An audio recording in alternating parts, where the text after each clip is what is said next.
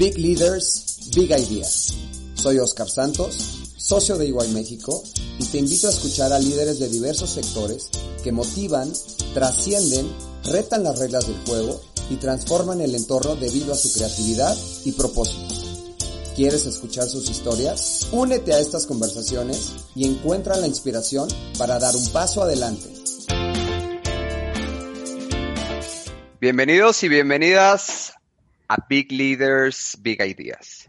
La vida a todos nosotros nos puede cambiar de un día para otro, ya sea por decisiones que tomamos, enfermedades, desastres naturales, un accidente, y muchas de esas personas literalmente vuelven a vivir y le dan sentido a la vida de otra manera. Creo que simplemente esta pandemia, por usarla de ejemplo, a muchos de nosotros nos ha hecho valorar la vida mucho más que antes, eh, a ser más agradecidos y curiosamente, y aún cuando vivamos en un mundo virtual, acercarnos con, con nuestra familia, amigos y colegas del trabajo. Hoy vamos a conocer la historia de Simón Cohen, fundador y CEO de Genco Global, quien tuvo momentos en su vida que lo marcaron y cambiaron no solamente la manera de ver la vida, sino de su hoy exitoso negocio. Simón encontró que satisfacer las necesidades de sus clientes a través de su propósito le generaba felicidad. Ya somos dos ahí, mi querido Simón.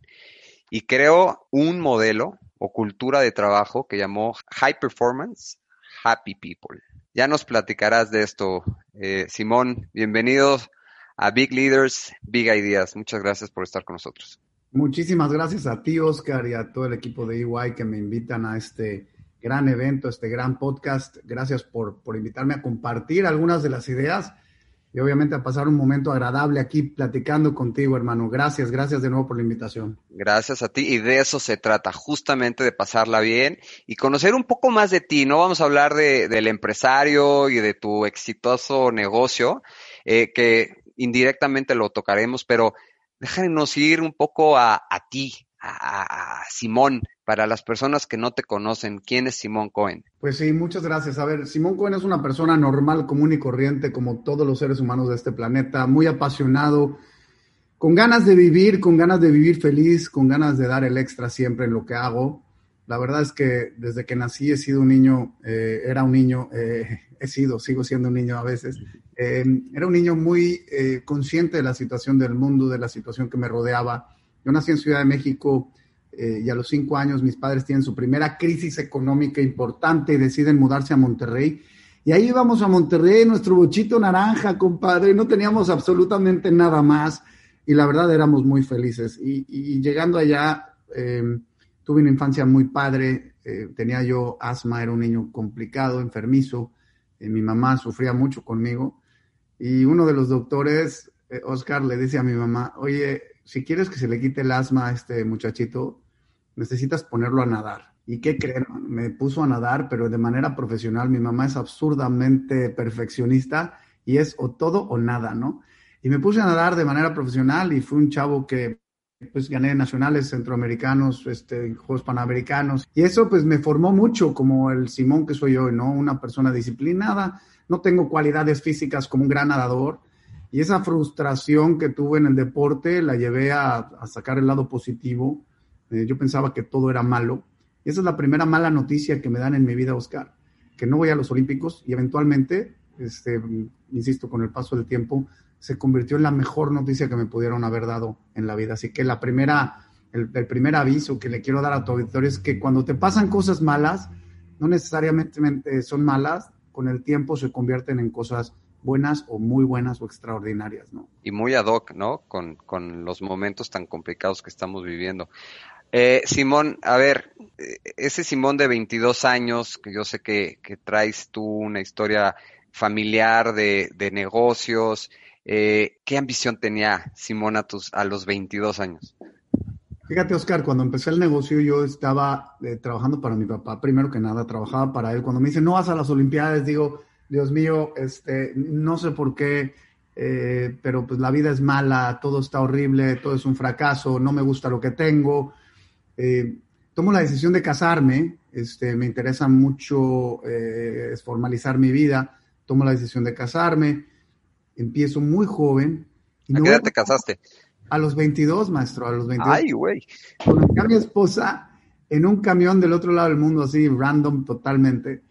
Y al ratito les platico un poco más de esa historia. Y cuando me caso muy joven, empiezo a trabajar con mi papá. Mi papá me da la oportunidad de tener una empresa de textiles, le ha ido bastante bien. Y después le empezó otra vez a ir mal, porque pidió un préstamo en dólares para crecerla en el 94. Y obviamente en el 94 tienes la devaluación y el error de diciembre y este, este despapalle que se hizo en el país. Y me dice, ponte a hacer unas exportaciones. Y yo me pongo a hacer exportaciones, Oscar, y me doy cuenta que el servicio de las navieras y los freight forwarders es malísimo. Y digo, no puede ser que me traten tan mal. Digo, ellos, así como todos han evolucionado, pero hace 20 años era, o 25 años era de verdad terrible la atención que le daban a las empresas eh, chicas o medianas, como éramos nosotros. Y ahí me doy cuenta de que de que hay una oportunidad y empiezo a trabajar para ver cómo incursiono en este negocio del, forwarding. Y conozco unos alemanes espectaculares, Manfred Diekel y Thomas Kruger, que son mis mentores, mis amigos hasta el día de hoy. Y empezamos un negocio juntos en el año 98. Yo siempre decía, Oscar, que yo quería ser billonario. ¿Por qué? Porque mi papá había tenido un roller coaster de emociones, ¿no?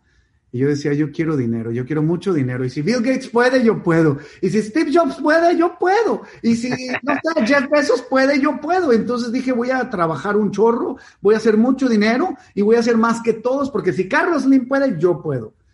Tú decías, trabajar era para ganar lana. Trabajar era para ganar lana. Lo único objetivo que yo tenía en ese entonces era lana, lana, lana. Y la verdad es que qué equivocado estaba hasta que el cuerpecito explotó y y me llevé un buen susto, pero bueno, así es la vida y, la, verdad es que estaba persiguiendo el objetivo equivocado. Esto es como el golf, ¿no? Si te desvías un poquito de lo que estás persiguiendo, tiras la bola un centímetro a la derecha del bastón y se te va a acabar 30 metros lejos de tu target, ¿no? Entonces tenemos que afinar muy bien la puntería y dirigirnos a donde queremos ir, ¿no? Oye, Simón, a ver, tienes, eh, bueno, nos dices 22 años, te casaste, te escucho y eh, empiezo a notar que algo pasó en tu vida y que te cambió. ¿Qué pasó? Cuéntanos. Sí, en esa lucha o esa búsqueda por el dinero empecé a trabajar muchas horas. Un día típico mío era eh, despertador a las 2 de la mañana, me salía del cuarto con de puntitas para que no se despertara mi señora. Este, llegaba al, estudio, abría mi computadora a trabajar hasta las 4 y media de la mañana no me gustaba delegar mucho porque yo pensaba que yo era el único capaz, el único potente, el único inteligente, el único que sabía dar respuestas.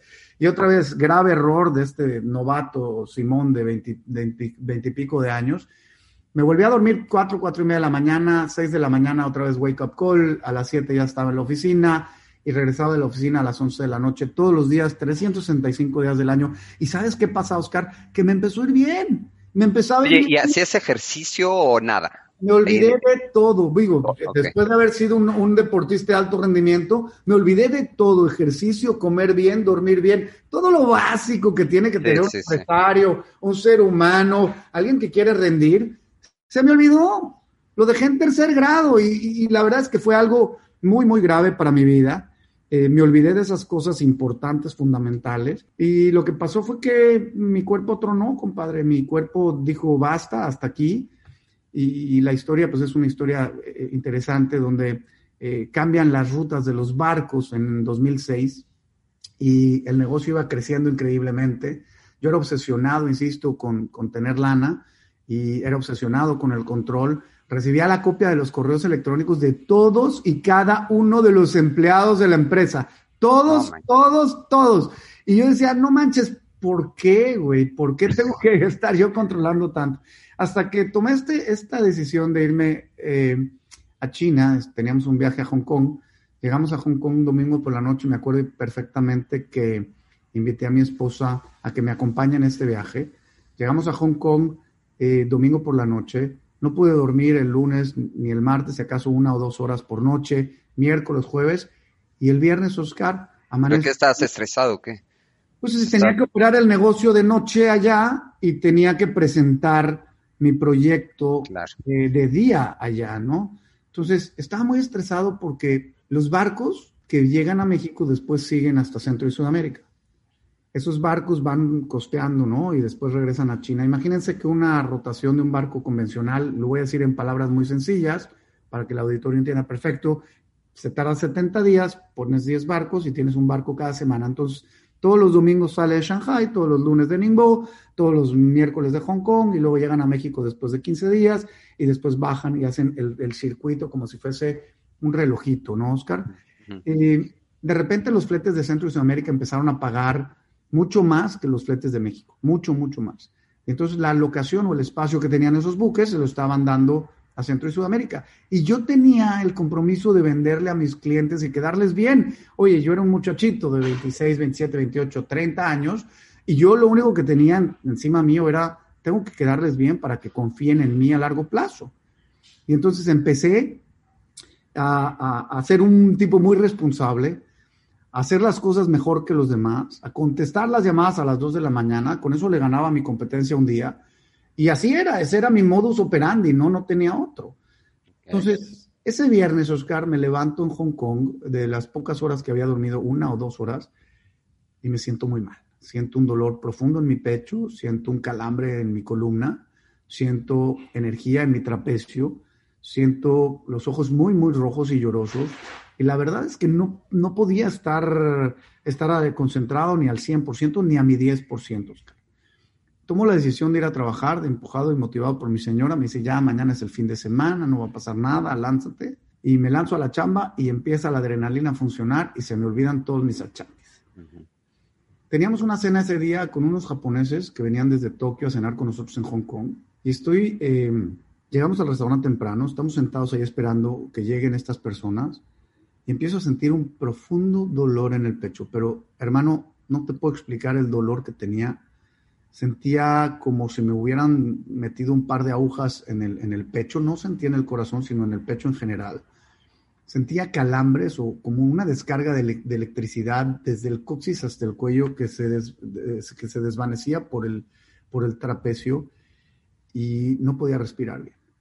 En ese momento me siento y me dice mi esposa, no, tranquilo, ya sabes cómo son las, las señoras, ¿no? Tú tranquilo, estamos en Hong Kong, hay que disfrutar. Yo, gorda, no me siento bien. Y mi esposa de verdad es una persona que admiro hasta el infinito y más allá, es mi héroe.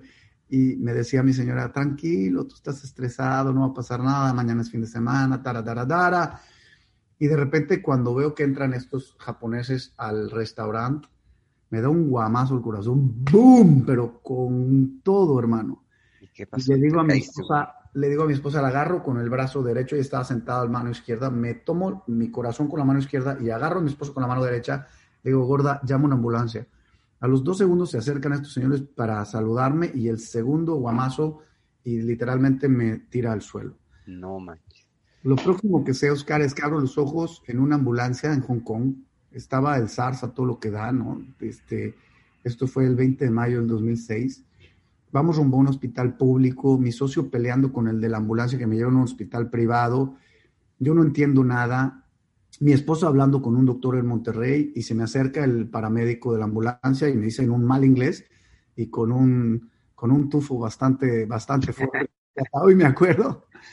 Me dice mi compadre, eh, me dice, señor Simón, le acaba de dar un ataque al corazón y stay with us, ¿no? Me dice, quédate con nosotros una situación difícil, porque en ese momento no me pasó en mi mente cuánto dinero tenía, no me pasó por mi mente cuántos contenedores íbamos a mover, ni cuántos kilos de carga aérea, ni cuántas bodegas, ni cuántos despachos de aduana, absolutamente nada en mi negocio, Oscar. Lo primero que me pasó en mi mente fue mis hijas chiquitas. Yo tenía en ese entonces, bueno, sigo teniendo tres hijas, pero en ese entonces tenían cinco, tres y un año. Recién nacidas, chiquitas. Decía, ¿por qué voy a dejar a mis hijas sin papá? Pensaba en mis padres y decía, ¿qué va a pasar con mis padres? Y pensaba en todos mis hermanos, mis seres queridos, mis amigos. Nunca pensé en el negocio, nunca, nunca pensé en dinero. Más bien me entró el lado sentimental. Llegamos al hospital, me conectan de piso a techo, me rasuran el pecho y me ponen todos estos electrocardiogramas. Y lo primero que veo, eh, mi querido Oscar, es que sale una leyenda en el electrocardiograma que dice electrocardiograma anormal. Y yo empiezo a hacerme todas las historias del mundo, compadre. y empiezo, a sufrir en mi cabeza. Me quieren eh, hacer un procedimiento ahí quirúrgico y el doctor de México dice que no, que por favor no lo hagan. Y entonces estás debatiendo entre a quién hacerle caso, ¿no? El doctor de México está por teléfono, los doctores de allá que no tienen ni idea de quién soy y de que no saben mis antecedentes ni nada. Total, long story short, me diagnostican con una enfermedad que se llama Wolf Parkinson White, que es un problema eléctrico que tengo en el corazón, que existe, si alguno de ustedes o de tu auditorio sabe que es Wolf Parkinson White, es que un cablecito extra tengo en el corazón y se empiezan a pelear entre los dos, cuál es el que tiene, digamos, el ritmo de la batería, ¿no? Para, que, para que palpite el corazón. Y luego me dijeron, y lo triguea o lo detona eh, tus niveles de estrés. O le bajas o te mueres. Y yo, no, estos doctores chinos también, güeyes, no sirven para nada, no sé qué. Lo mismo dije de los doctores mexicanos y lo dije, lo mismo dije y la verdad es que los tres me dieron, los americanos me dieron el mismo diagnóstico, ¿no? Wolf Parkinson White y altos niveles de estrés. Estuve varios días en Hong Kong, en el hospital. Después estuve varios días en el hotel recuperándome. Decidimos tomar el vuelo de regreso de Hong Kong a, a Monterrey, que era vía Los Ángeles. Y en el vuelo largo, que me vuelve a dar este desmadre en el pecho. No este, puede ser. A 40 mil pies, compadre allá arriba, cuando ves en el mapita que nomás hay agua, me vuelve a dar el guamazo. Y sabes que ahí sí pensé que no la contaba. Afortunadamente venía un doctor eh, americano en el vuelo que venía de vacaciones desde Tailandia y me puso una inyección y me durmió. Y la verdad, gracias a Dios venía ese doctor, pues yo no supe ni qué pasó. Llegué hasta México y that's it, ¿no? Hicieron todos los exámenes. Qué, historia. Eso es. Llegué y y pasé un año muy malo, eh, Oscar, muy, muy malo. Todo el año me fue muy mal. Me dieron los doctores mexicanos, este, a los cuales agradezco infinitamente, me dieron un montón de antidepresivos, ansiolíticos, eh, beta bloqueadores, un montón de cosas para el corazón y para volver a, la normalidad. Y estuve un año, un año bastante mal hasta que tuve una, una realización y, y bueno, este, cambié la forma de ver la vida, ¿no? A ver, justo. O sea, que ese es, es, así empecé el intro, ¿no? O sea, ¿cuántos de nosotros tenemos momentos así que de verdad cambian? O sea, de verdad sí cambian, eso es, un antes y un después. ¿Qué pasó? Y, y, y ahora, o sea, dime la diferencia entre la ambición de ese Simón de 22 años a la ambición post eh, este eh, momento tan difícil que nos comentas. ¿Y qué, qué pasó? y cómo lo llevaste ahora a un plan de negocio, ¿no? Porque esto ya lo, lo transmites entre tu gente. Claro, pues mira, lo que pasó, te cuento la historia primero y luego te digo cuál es la diferencia entre, perdón, el Simón anterior y el Simón nuevo, ¿no? Pues tomé la decisión de irme a la playa con mis hijas y mi esposa. Y estando allá dije, ya no más medicinas, ya no más este, antidepresivos ni ansiolíticos. Voy a empezar a trabajar en mí, en meditar, en dormir bien, en comer bien, en hacer ejercicio, cosas fundamentales que tenemos que tener en mente todos, ¿no? Hoy en día la mejor medicina es dormir bien, la mejor medicina es tu alimento, la mejor medicina es hacer ejercicio constantemente, la mejor medicina es meditar, la mejor medicina es estar en paz, ¿no? Y yo no lo sabía entonces, ¿no? Entonces eh, nos vamos a esta playa y como al cuarto o quinto día estamos en una islita, se va la luz y mis hijas chiquitas tenían ya dos, cuatro y seis años, se asustan les digo, vénganse, vámonos para afuera, vamos a la playa eh, para ver las estrellas, ¿no? Pues imagínate en una isla sin luz, sin energía, toda la isla, pues se ve espectacular el cielo. Y era la noche más hermosa que te puedas imaginar. No había viento, las estrellas estaban perfectas, se veía la Vía Láctea perfecto, estaba increíble la, luz de, de las estrellas. Y sentado o acostado en esa, en esa playa, eh, encima de unas toallas, con mis tres hijas en mi panza, este, acostadas, mi esposo atrás y yo recargado en ella, de repente me dieron una lloradera, hermano. Me pongo a llorar y me dicen mis hijas, es que, papi, ¿por qué lloras? Yo les decía, es que estoy feliz. todo. Saqué todo. Le dije, es que estoy feliz, esto es lo que quiero, tengo todo conmigo y estoy buscando algo que es, eh, o sea, es, es infinito. Mi satisfacción económica nunca iba a acabar. Porque cuando tienes cero, quieres uno, cuando quieres uno, quieres diez, cuando quieres, tienes diez, quieres cien, mil, diez mil, cien mil, un millón, diez millones, cien millones. Es infinito, los números son infinitos. Entonces yo tenía que ponerle un alto a esto, a esta ambición desmedida de mi cabeza. Entonces en ese momento dije, niñas, yo no sé qué día voy a morir porque nadie lo sabe y yo no sé qué tengo en el corazón y no sé si me puedo curar de esto y no sé si voy a durar muchos años o poco, pero les prometo les prometo que a partir de hoy voy a intentar ser la persona más feliz del mundo. Y nada ni nadie me va a detener. Nada ni nadie se va a interponer en mi camino y voy a tratar de ser feliz de día y de noche, en la oficina y en la casa, con mis papás, con mis amigos, con mis hermanos, con la gente que me quiere y con la gente que no me quiere. Y entonces empecé este cambio de actitud, Oscar. Llegué a México, me acuerdo, reuniéndome con mi papá y mis hermanos. Este, les decía yo, es que quiero ser feliz y la verdad ya no quiero desperdiciar la energía o mi energía en pelear o en discutir con ustedes. Dios nos da todas las mañanas un botecito de 100 mililitros de energía. Tú decides cómo usarlo si en construir, ser creativo y generar relaciones fregonas y bonden con la gente y sonreír, o en destruir y pelear. No la puedes usar para las dos cosas. Yo decidí irme ya por el camino este que les comento. Luego me junté con todos los, colaboradores de, de, ENCO y les dije, señores, a partir de hoy esta es la, la, empresa o tiene que ser la empresa más feliz del mundo. Necesitamos trabajar. Oye, ¿y qué dijeron? ¿Qué le pasó al jefe, cabrón? este ¿Qué le hicieron en la playa? Se fumó la mota este güey o algo, porque, regresó otro, ¿no?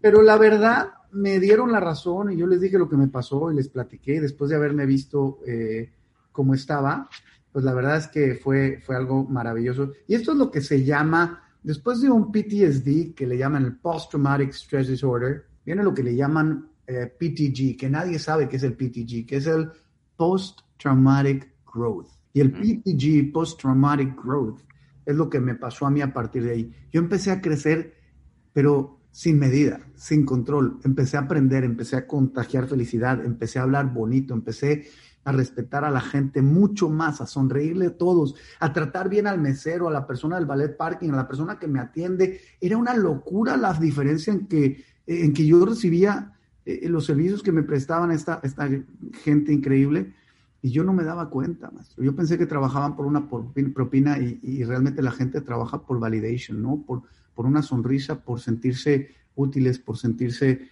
eh, parte de, que están cambiando tu vida. Y ahí pasó toda esta epifanía y, pues sí, decidí ser la persona más feliz del mundo. Hoy llevamos 12 años seguidos siendo la mejor empresa logística para trabajar en México.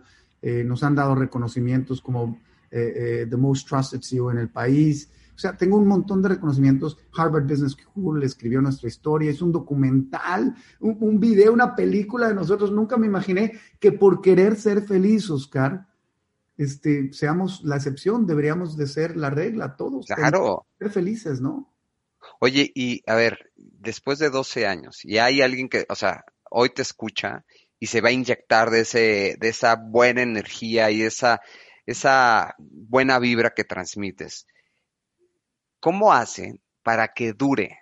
O sea, porque de repente ahorita estamos haciendo esto, me inyectas esa positividad, esa felicidad y digo, ¿sabes qué? Tienes razón. Mañana veo un mail que digo, puta, o sea, me desgasta mi energía, ¿no? Y, y luego, pues la pandemia, Simón, está generando mucha negatividad, mucha, muchas malas noticias, eh, gente que ha sido pues obviamente impactada económicamente, lamentablemente mucha gente ha perdido a familiares, amigos. Eh, ¿cómo, ¿Cómo seguir adelante con, con un mindset de felicidad como el que tú estás diciendo? Es que, a ver, tenemos dos maneras de ver la vida. ¿A qué vinimos a la vida? ¿A qué, ¿Por qué estamos aquí, hermano? ¿Por qué? ¿A qué venimos a este planeta? Venimos a resolver problemas. Punto. Esa es la vida, quieras o no. Desde los cavernícolas, ¿a qué venían? A resolver problemas. Los puedes resolver de una manera positiva, con una sonrisa y con gran energía, o lo puedes resolver amargado, inventando madres y enojado con todo el mundo. Yo escogí resolverlo de buena manera. Todos tenemos problemas. No existe una sola persona, Oscar, en este planeta que no tenga problemas. Es que la gente con mucho dinero no tiene problemas. Perdón, sí tiene problemas. El rico sufre por ser rico y el pobre sufre por ser pobre. El alto por ser alto, el chaparro por ser chaparro, el gordo porque es gordo, el flaco porque es flaco. Todos sufren y todos venimos a lo mismo. Tengo una frase que me encanta, que la puse en, este libro que acabo de publicar, que se llama Pleno. Ahorita platicamos un poco de, de mi libro, pero dice así tal cual, la voy a leer porque me encanta. Dice, la vida a veces duele, cansa, hiere, no es perfecta, no es justa, no es coherente, no es fácil, no es eterna. A pesar de todo, esta es la vida y tenemos que gozarla. Tú decides cómo quieres vivir tu vida. ¿La vida está llena de broncas? La respuesta es sí. ¿La vida tiene retos? La respuesta es sí. ¿Hay malas noticias? Depende de cómo lo veas. Porque las malas noticias que me han dado en mi vida, todas, se han convertido a la postre en el tiempo en las mejores noticias que me han dado en mi vida. Como decía Nelson Mandela, yo nunca pierdo, o gano o aprendo.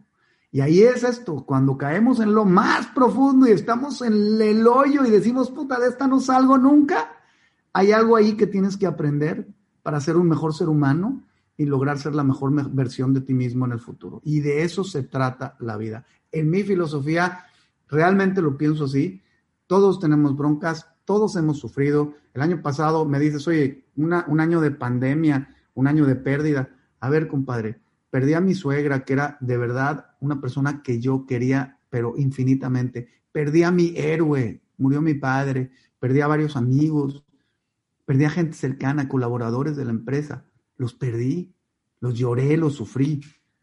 Pero parte de la felicidad es poder llorar cuando tienes que llorar y vibrar cuando tienes que vibrar. Tú no creas que la felicidad es estar arriba de los escritorios bailando de todo el día o agarrando botellas de champaña y tomando y siendo feliz como la gente lo pinta en las, en las películas. Eso no es felicidad, eso está muy lejos de ser felicidad. Felicidad lo describo, eh, perdón, como estar en paz, Oscar. Estar en paz, entender la vida. Un hombre pleno, un hombre pleno, está listo para trascender o morir en cualquier momento. De eso se trata la vida. Es verdad. Gracias, gracias por eso. Eh, Simón, ¿cómo haces el link entre eso y la productividad en una organización? ¿Cómo, cómo produces más tú, mi querido Oscar? ¿Cuando estás triste, enojado, angustiado o cuando estás... Ah, pues cuando estoy en mi mejor momento. O sea, y, le agrego el componente personal, ¿no? O sea, pues estoy yo... Trata de poner a la gente en su mejor momento. Entonces, nuestra filosofía se llama High Performance Happy People, gente feliz y de alto rendimiento. Perdón lo que voy a decir, me disculpará tu auditorio, lo voy a decir con mucha claridad. Este, perdonen las damas por mis malas palabras, pero mi empresa es un gran lugar para trabajar, no es un gran lugar para echar la hueva. Este es un gran lugar para trabajar. Y tenemos. para, y para los que no son de México, echar la hueva es, eh, digamos, gente que se dedica a a, echar flojera para que sea más fácil de entender. Porque este podcast, mi querido Simón, llega a toda la región de Latinoamérica, entonces, este, habrá otros que, otros lugares donde no entiendan ni siquiera la palabra hueva, van a decir, bueno, hueva de pescado, pues no tiene nada de malo. Exacto, exacto, pero la idea es no flojear. Aquí tenemos que trabajar. Y entre más felices estamos, más productivos somos. Tenemos los indicadores de productividad más altos de la industria. ¿Somos una empresa absurdamente feliz? Sí. ¿Nos las pasamos a toda madre muy bien? Sí. Pero también somos muy productivos, porque la ley, la regla es la regla. Si no, no se puede ser feliz, perdón, con hambre o frío. Si no tenemos la productividad, no se puede repartir riqueza. Tenemos que producir para todos. Yo soy súper capitalista, súper. Y tenemos que repartir eso entre todos, ¿no? Es verdad, 100%. Oye, Simón, a ver, platícanos de, tu libro. Eh, ¿qué, nos, qué nos puede, qué podemos esperar de él? Mira, Pleno es un libro, híjole, que me nace del alma. Lo hice para mí, lo hice para Friends and Family, lo hice para mi viejo. Cuando mi papá nos dicen el, el 8 de, de octubre del 2019, lo diagnostican con un cáncer de cerebro terminal. Y para mí empezó la última parte de la cuenta regresiva no la cuenta regresiva, porque el día que nacemos empezamos a morir todos, pero empezó la última parte y yo quería aprovechar a mi viejo lo más que podía. Y entonces me prometí a mí mismo que iba a hacer algo diferente. Y cuando lo vi que ya realmente se estaba deteriorando su salud, decidí escribir este libro y me tardé tres meses en contar la historia donde junto un cúmulo de anécdotas, de valores, es un bonito storytelling en donde cuento de dónde aprendí esto, cómo me cambió la vida, cómo fui llevando a cabo estos procesos uno por uno y cómo yo quiero contagiar al mundo de una alegría y de una sonrisa este, de una manera más fácil. Es un libro que es de puras historias.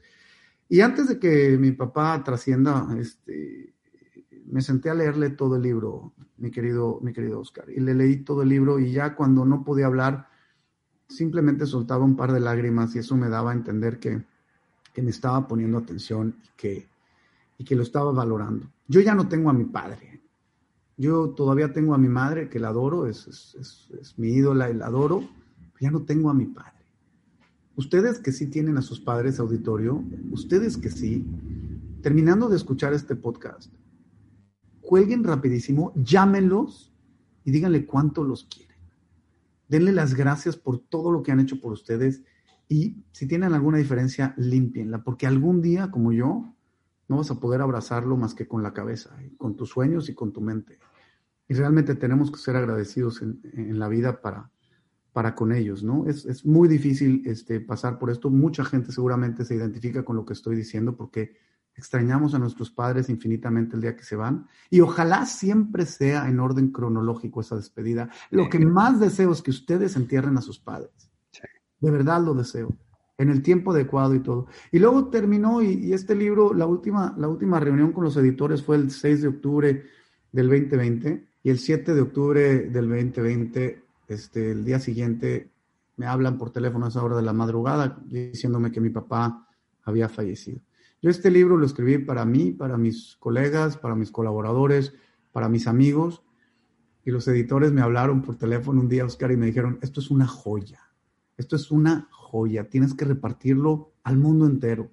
Le llegó a las manos de Deepak Chopra, este gran gurú de la meditación y del well-being, lo endosó y bueno, y dijo, tienes que compartir esto con el mundo. Y le llegó a la mano de muchísima gente y me dicen, tienes que compartir esto con el mundo. Entonces nos animamos a publicarlo en Amazon y está ahorita en, en amazon.com.mx y en amazon.com para los que viven fuera de México. Este, y lo pueden pedir, se llama en español pleno y en inglés se llama fulfilled, ¿no? Pues en este momento lo voy a pedir, en este momento.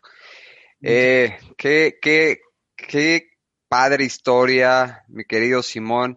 Eh, odio esta parte del podcast, este, donde empezamos con el cierre. Este, me siento como esas canciones que le ponen a los actores y actrices en los Oscars cuando empiezan con su speech y que ya se pasó, ¿no? Y siento, digo, no, espérate, tengo ganas de seguir platicando contigo y que nos sigas contagiando de esto.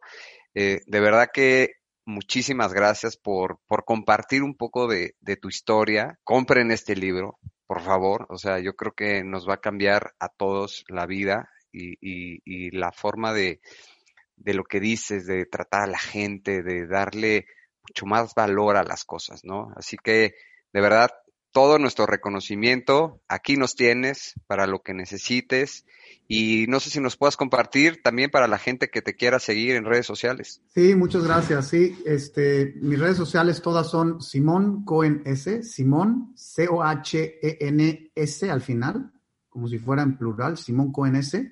En, estoy en Instagram, estoy en Twitter, estoy en Facebook y estoy en LinkedIn, en todas las redes sociales. Y, y, sí, ojalá puedan comprar este libro. Es un libro con causa. Los, los ingresos, pues obviamente no son para mí este, son para la gente que más lo necesita y voy a tratar, voy a intentar de walk the talk, ¿no? Como dicen los gringos, ¿no? De, hacer lo que pregono. Y al final del día, pues la vida es muy corta, mi querido Oscar, para vivir felices solo los fines de semana. Tenemos que vivir felices en nuestro trabajo, porque esto es la vida. Lo que estamos haciendo tú y yo no es una entrevista. Arriba de esto que es una entrevista, estamos viviendo. Esta es nuestra vida. Y tú, y yo elegimos, y el auditorio eligió, invertir este tiempo de su vida escuchándonos, ¿no? Es lo mismo cuando estamos en el trabajo. Estamos viviendo. No puedes separar tu trabajo de tu vida. Y es imposible tener una vida feliz. Es imposible tener una vida feliz si no eres feliz en tu trabajo. Yo les digo, traten de encontrar esa paz, traten de contagiar hay empresas muy estresadas, hay jefes muy estresados, pero yo les garantizo que ustedes son un factor de cambio y cuando nada cambia, esta frase me encanta, cuando nada cambia, si yo cambio, todo cambia.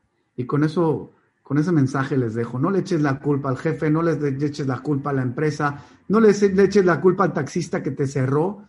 Si tú cambias, todo, absolutamente todo cambia, ¿no? Bueno, pues Yo creo que todos vamos a salir muy inspirados. Yo me siento muy inspirado de escucharte. Eh, ya tengo varios pendientes, tu libro, hablarle a mis papás, a mis hermanas, este, hacer lo que se tiene que hacer. Eh, así que bueno, pues mi querido Simón, muchísimas gracias nuevamente. Eh, agradezco también al gran equipo, siempre lo digo y no lo voy a dejar de decir, al gran, gran equipo que hace este podcast posible y por supuesto gracias a ustedes. Los esperamos en el siguiente episodio. Cuídense mucho. Muchas gracias.